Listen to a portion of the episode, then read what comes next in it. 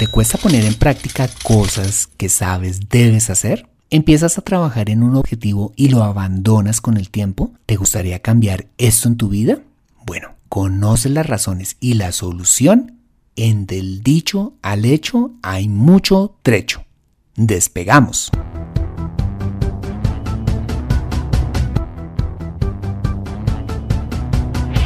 Bienvenido a Consejo Financiero, el podcast de finanzas personales donde aprenderás a manejar inteligentemente tu dinero, salir de deudas, tomar buenas decisiones financieras y alcanzar una prosperidad sólida y duradera.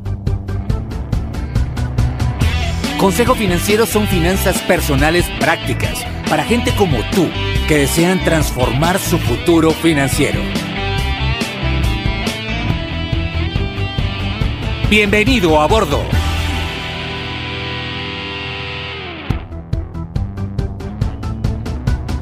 Hola, soy Fernando Fernández y quiero darte la bienvenida a un nuevo y apasionante episodio de Consejo Financiero, tu podcast, tu programa de finanzas personales en el que aprenderás a manejar inteligentemente tu dinero, salir de deudas, a tomar buenas decisiones financieras y los principios para alcanzar una prosperidad sólida y duradera. Como bien lo sabes, tener educación financiera no es algo exclusivo para los expertos en finanzas. Todo lo contrario, es algo que está a tu alcance y que te ayudará a lograr tus objetivos de vida. Si eres recepcionista, administrador de propiedad horizontal, entrenador de CrossFit, especialista en marketing, manicurista, jardinero o cualquiera que sea tu profesión, tarde o temprano necesitarás saber administrar correctamente tu dinero y así poder prosperar en tu carrera. En Consejo Financiero aprenderás de manera práctica lo que necesitas para ser un experto de tus finanzas personales. Te invito asimismo a visitar www.consejofinanciero.com donde podrás encontrar este y muchos más contenidos de finanzas personales que estoy seguro van a ser de utilidad para tu vida financiera. Asimismo te recuerdo que puedes encontrarme en LinkedIn como Fernando Fernández Gutiérrez y en Twitter como arroba consejo acertado. Bueno, muy bien, y sin más preámbulos, bienvenido a bordo. Muchos de los problemas que tenemos en la vida, como problemas de salud, financieros o de relación, se debe a que hay una gran brecha entre lo que sabemos debemos hacer y lo que finalmente acabamos haciendo. Y no siempre la falta de conocimiento es la causa. Por ejemplo, para todos es claro que si tenemos una dieta poco saludable, inactividad, sobrepeso y además fumamos, corremos un alto riesgo de contraer una enfermedad cardíaca. Pero aún así, según la OMS para el año 2015, la principal causa de muerte en el mundo seguía siendo la enfermedad cardíaca, cobrando 8.76 millones de vidas cada año. Otro ejemplo de esta realidad es la que reveló un reciente estudio del Banco de Desarrollo de América Latina, quien realiza anualmente la encuesta CAF, una encuesta dirigida a individuos en hogares desde el año 2008 en las principales ciudades de América Latina. En el más reciente estudio, se reveló que en países como Argentina, Bolivia, Chile, Colombia, Ecuador y Perú, más del 60% de los encuestados se identifica con tener metas financieras a largo plazo y esforzarse por alcanzarlas. Pero cuando se les preguntó a estos mismos individuos si ahorraban, una gran proporción de los encuestados confesó que no lo hacían. Esto demuestra que entre el dicho al hecho hay mucho trecho. No hay coherencia entre lo que decimos y lo que terminamos haciendo. La pregunta que deberíamos hacernos es, ¿por qué nos cuesta tanto poner en práctica lo que sabemos debemos hacer? Veamos algunas respuestas. Primero, porque según algunas teorías científicas, a la hora de actuar y tomar decisiones, tendemos a usar el llamado cerebro reptil, ubicado en la parte más interna del cerebro, el cual controla funciones vitales como la respiración, el ritmo cardíaco, la presión arterial, así como el instinto de supervivencia. Según esa teoría, una buena parte de nuestras decisiones las tomamos influidos por esta parte de nuestro cerebro poco o nada racional, llevándonos a tomar decisiones equivocadas y o decisiones que nos lleven a gastar menos energía es decir, conducirnos por el camino del menor esfuerzo. Ejemplo de ello es cuando intentamos bajar de peso. Sabemos que una dieta alta en frutas, verduras, proteínas y baja en carbohidratos y azúcares nos llevará a tener una vida saludable y pues a lograr bajar de peso. El problema es que cuando nos sometemos a un programa de estos, dicha parte de nuestro cerebro, al detectar una baja en el consumo de, por ejemplo, carbohidratos, empieza a pedirnos altas dosis de dichos alimentos, caracterizados por proporcionar altos niveles de energía, que en condiciones extremas son necesarios para la supervivencia, lo cual nos lleva a ceder volviendo a consumir esos tan anhelados mm, pasteles, pizzas y demás carbohidratos, arruinando finalmente nuestra dieta. De igual manera, esta parte de nuestro cerebro podría llevarnos también por el camino del menor esfuerzo, cuando usamos el crédito para suplir un deseo inmediato, aun siendo conscientes de los altos intereses que pagamos cuando nos endeudamos. Esto quiere decir que esta parte instintiva de nuestro cerebro puede llevarnos a tomar decisiones poco racionales, como lo acabamos de ver en estos dos ejemplos, alejándonos de actuar en concordancia con lo que sabemos debemos hacer. La segunda causa por la cual nos cuesta poner por obra las cosas que debemos hacer es la procrastinación. Bueno, ¿y qué es la procrastinación? Es el hábito consistente de retrasar actividades o situaciones que son importantes realizar hoy, sustituyéndolas por otras actividades menos relevantes o más agradables. ¿Te ha pasado? A mí sí. En línea con el punto anterior, tendemos a posponer lo que tenemos que hacer hoy cuando se requiere de nuestra parte hacer algún tipo de esfuerzo que nos pueda causar algún tipo de dolor o incomodidad. Nuestro cerebro siempre nos va a sugerir ahorrar energía en cualquier cosa que hagamos. De alguna manera, la parte interna de nuestro cerebro es perezosa en especial cuando tenemos que hacer un sacrificio hoy para recibir un beneficio en el futuro. Te doy un ejemplo. Sabemos que si hacemos ejercicio obtendremos el cuerpo que queremos, pero cuando tenemos que sacar el tiempo, madrugar, preparar las cosas para ir al gimnasio, salir, llegar al gimnasio, cambiarnos, empezar la actividad física y soportar los dolores que en un comienzo da a hacer ejercicio, al final preferimos quedarnos en cama o nos prometemos comenzar el próximo año un programa de entrenamiento. De otra parte, y hablando más concretamente de nuestras finanzas, la gran mayoría de las personas que conozco están totalmente de acuerdo en que ahorrar es importante para su vida financiera, pero en la práctica una buena parte de estos individuos no están dispuestos a sacrificar el dinero que pueden disfrutar hoy en lugar de ahorrar para una meta futura. Ejemplo de ello es ahorrar para el retiro. Somos conscientes que algún día envejeceremos y que no tendremos la misma capacidad física e intelectual que poseemos hoy y por dicha razón se hace necesario acumular un capital que garantice nuestra estabilidad financiera en esos años. Pero aún a sabiendas de esta realidad, la gran mayoría de la gente posterga el ahorrar para este objetivo, porque aunque saben que es importante hacerlo, ven su retiro muy lejos o irracionalmente piensan que siempre serán jóvenes y vigorosos. Quiero contarte que hace mucho tiempo mm, visité al director comercial de un importante concesionario de vehículos importados, quien tenía un salario bastante alto. Recuerdo que hablamos de la importancia de ahorrar para su retiro. Me dijo que tenía un nivel de vida al que ya se había acostumbrado y que por ahora no le interesaba ahorrar. Pasaron algunos años y ¿qué crees?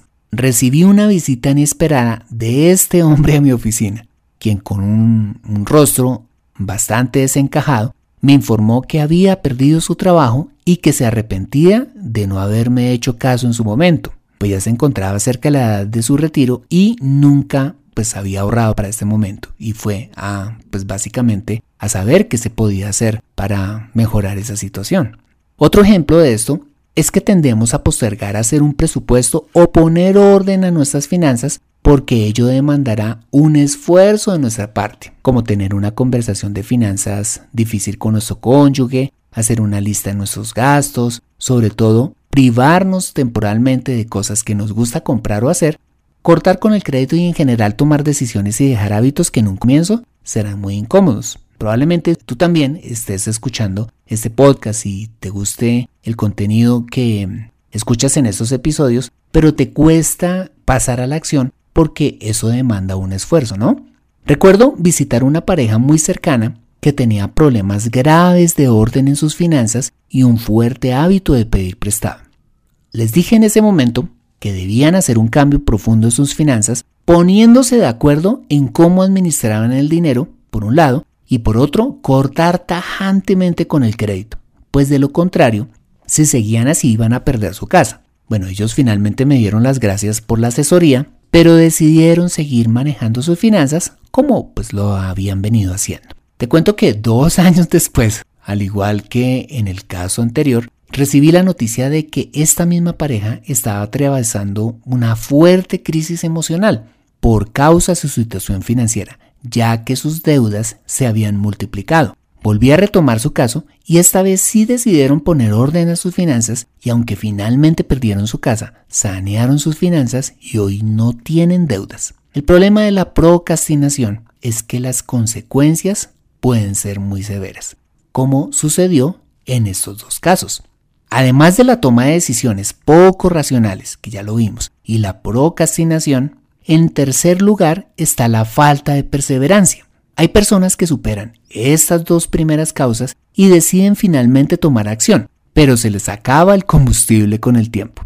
Recuerdo que hace seis años, te cuento, asesoré a una pareja joven que deseaban ahorrar para la universidad de su pequeño hijo, que tenía en ese entonces unos mesecitos. Con mucho entusiasmo, cada uno hizo un plan de ahorro para lograr esta meta, hasta cuando su hijo terminara la secundaria. Desafortunadamente, al cabo de solo tres años, él, es decir, el esposo, decidió cancelar el ahorro de los dos para darle un uso diferente a ese dinero. La verdad para mí fue frustrante, pues de haber continuado hoy ya tendrían un capital importante adelantado para ese objetivo. En cuarto lugar está la emocionalidad, que consiste en tomar decisiones basadas en emociones más que en convicciones. ¿Cómo es esto? Mira, durante años he tratado con personas que comienzan con mucho entusiasmo un plan financiero, pero con el tiempo cambian de opinión. Esto se debe a que toman decisiones financieras de acuerdo a su estado de ánimo, mas no porque conscientemente estén convencidos de lo que están haciendo. Se caracterizan porque hoy piensan una cosa y mañana otra diferente. Recuerdo especialmente a una ejecutiva comercial que trabajaba en un laboratorio farmacéutico tenía un dinero para invertir y quería hacer un cambio en sus finanzas, para lo cual solicitó mi asesoría. En ese entonces le recomendé pues un plan financiero y también trazamos una estrategia de cómo invertir su dinero de acuerdo a sus objetivos de vida. Ella aceptó en ese momento con muchísimo entusiasmo el plan e invirtió su dinero de la forma en que le sugerí.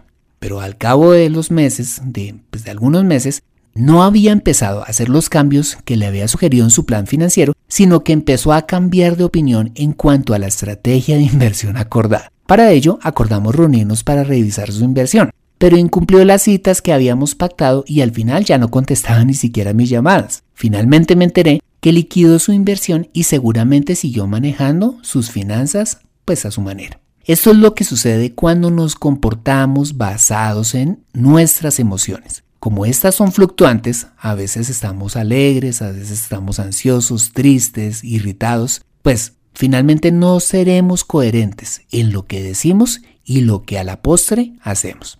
Y finalmente está la irresponsabilidad, que consiste en la falta de voluntad de una persona para cumplir una obligación, tarea o compromiso. Esta es la peor de todas las razones que nos impiden que hagamos lo que tenemos que hacer pues aunque se tenga plena conciencia de qué es lo correcto, no hay voluntad de cambio. Mira, conozco personas que han decidido seguir llevando un estilo de vida que está por fuera de sus posibilidades, financiando este estilo de vida con 5, 10 y hasta con 20 tarjetas de crédito, siendo conscientes de los miles de dólares que pagan cada año en intereses. Pues para ellos es más fácil seguir así que esforzarse por cambiar su situación financiera. Esta, pues es finalmente una decisión respetable, pero que al final tendrá consecuencias para esas personas. Hasta aquí ya vimos algunas de las razones por las cuales nos cuesta poner en práctica lo que sabemos debemos hacer. Si te identificas con alguno de esos comportamientos, ¿cómo podrías cambiar esto? Bueno, lo primero que sugieren los expertos es que te pongas objetivos específicos, es decir, que sean cuantificables, medibles y que tengan una fecha de consecución en el futuro. Un ejemplo de ello sería salir de deudas en tres años o comprar la casa que deseas de 45 mil dólares en 48 meses, por ejemplo. Lo segundo que deberías hacer y que es muy importante desde el punto de vista psicológico y emocional es visualizar claramente los beneficios de cumplir con esos objetivos. Siguiendo con los ejemplos anteriores, sería calcular, por ejemplo, el valor de los intereses que te ahorrarías si salieras de deudas o cómo te sentirías si te quedara tu sueldo completamente libre. ¡Qué delicia!